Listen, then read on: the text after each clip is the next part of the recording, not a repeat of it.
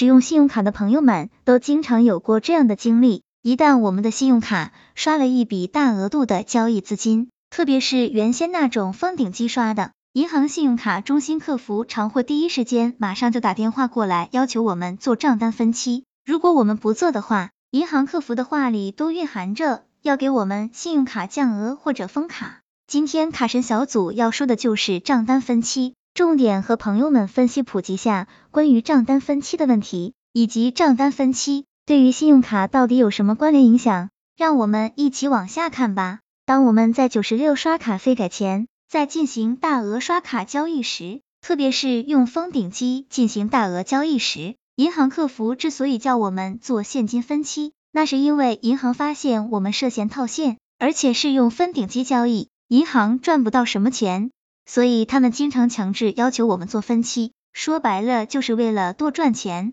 所以当我们在进行大额交易时，一旦银行打来电话，说明我们的信用卡有可能涉嫌不正当交易，已经被银行风控盯上了。如果要求我们做分期，我们最好是配合下，适当拿出部分出来进行分期。如果多次要求你分期，你却无动于衷，真的很容易被银行封卡或者是降额冻结的。银行属于极度需要盈利的公司，当银行把信用卡借发放给我们，我们也是要让银行赚点钱，这样在银行眼里，这个持卡客户是有点价值的。如果银行给你一张十万的卡，你用低费率或者有太明显的套现，在快到还款日时，你又是循环还款套现的方法，银行一月赚你几十元刷卡费。如果银行都是这样开的话，那么银行的倒闭潮就要来了。但是我们做账单分期，相当于在银行做了一笔信用贷款，银行能赚钱了，银行也乐意睁一只眼闭一只眼。